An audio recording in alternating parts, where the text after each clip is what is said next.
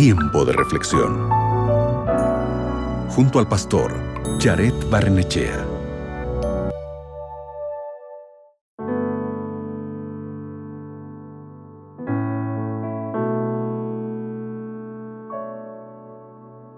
¿Con qué frecuencia le dices a alguien lo agradecido que estás por él o por ella?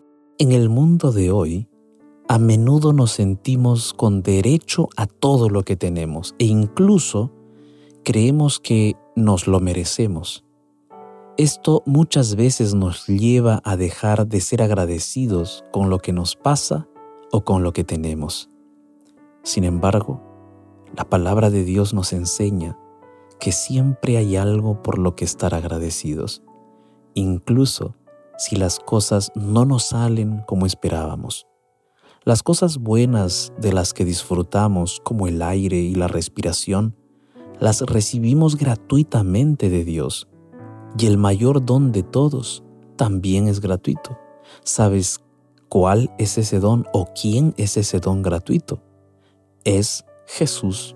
Jesús, por amor a nosotros, dio su vida en la cruz del Calvario para que pudiéramos tener vida eterna en Él.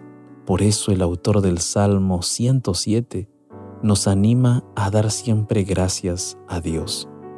El texto dice así, Alabad a Jehová porque Él es bueno, porque para siempre es su misericordia.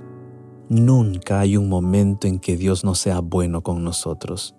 Incluso en medio de tiempos difíciles y periodos complejos de la vida, Dios sigue siendo bueno.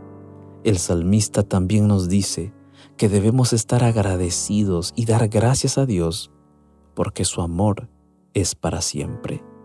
Escucha bien, querido amigo, amiga, nunca habrá un momento en tu vida en el que Dios no te ame. Por eso, debemos ser las personas más agradecidas del planeta porque el amor de Dios nunca cesará. Hoy Tómate un tiempo para decirle a Dios por qué estás agradecido. Podría ser algo tan simple como la luz del sol, la naturaleza o una persona específica.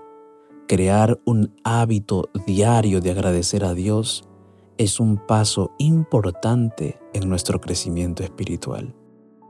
¿Te parece si oramos juntos? Allí donde estás, cierra tus ojos, ora conmigo. Padre Santo, Muchas gracias, porque eres tan bueno. No nos faltas nada, aún en las más grandes necesidades. Tú te manifiestas y no nos dejas desamparados.